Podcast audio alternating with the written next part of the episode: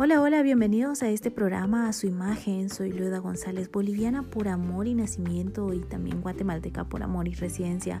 Soy comunicadora social de profesión, consejera profesional y asesora de imagen personal por vocación. Cada lunes te estoy recordando que como seres humanos somos seres integrales físicos, emocionales y espirituales. Y este espacio es para crecer en estas tres áreas.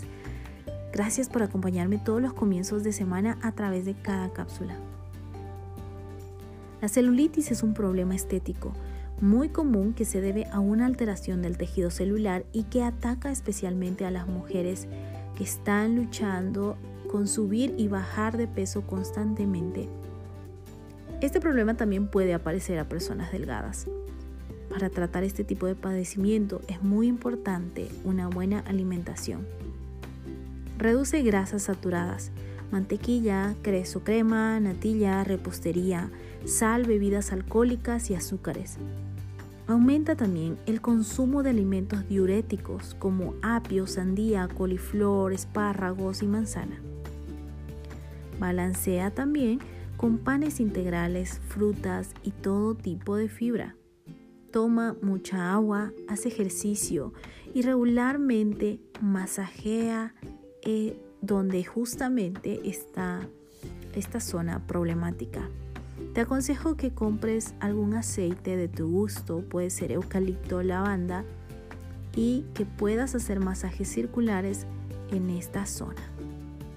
Muchas de nosotras estamos avergonzándonos de este problema, pero debemos ser más amables con nosotras y este proceso, aun cuando hayamos caído muchas veces en tentación y no hayamos tenido una buena alimentación, seamos un poco más amables. Con lo que no debemos ser amables es con el pecado oculto en nuestra vida. Proverbios 28, 13 dice, al que disimula el pecado no le irá bien, pero el que lo confiesa y lo deja será perdonado. Todos tenemos pecados ocultos en nuestra vida. Y eso no permite que podamos avanzar. No permite que la bendición pueda ser de forma directa.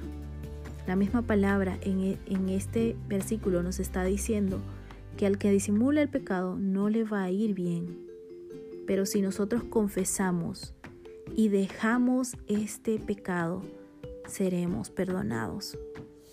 Recuerda esta palabra porque todos estamos luchando con un pecado oculto.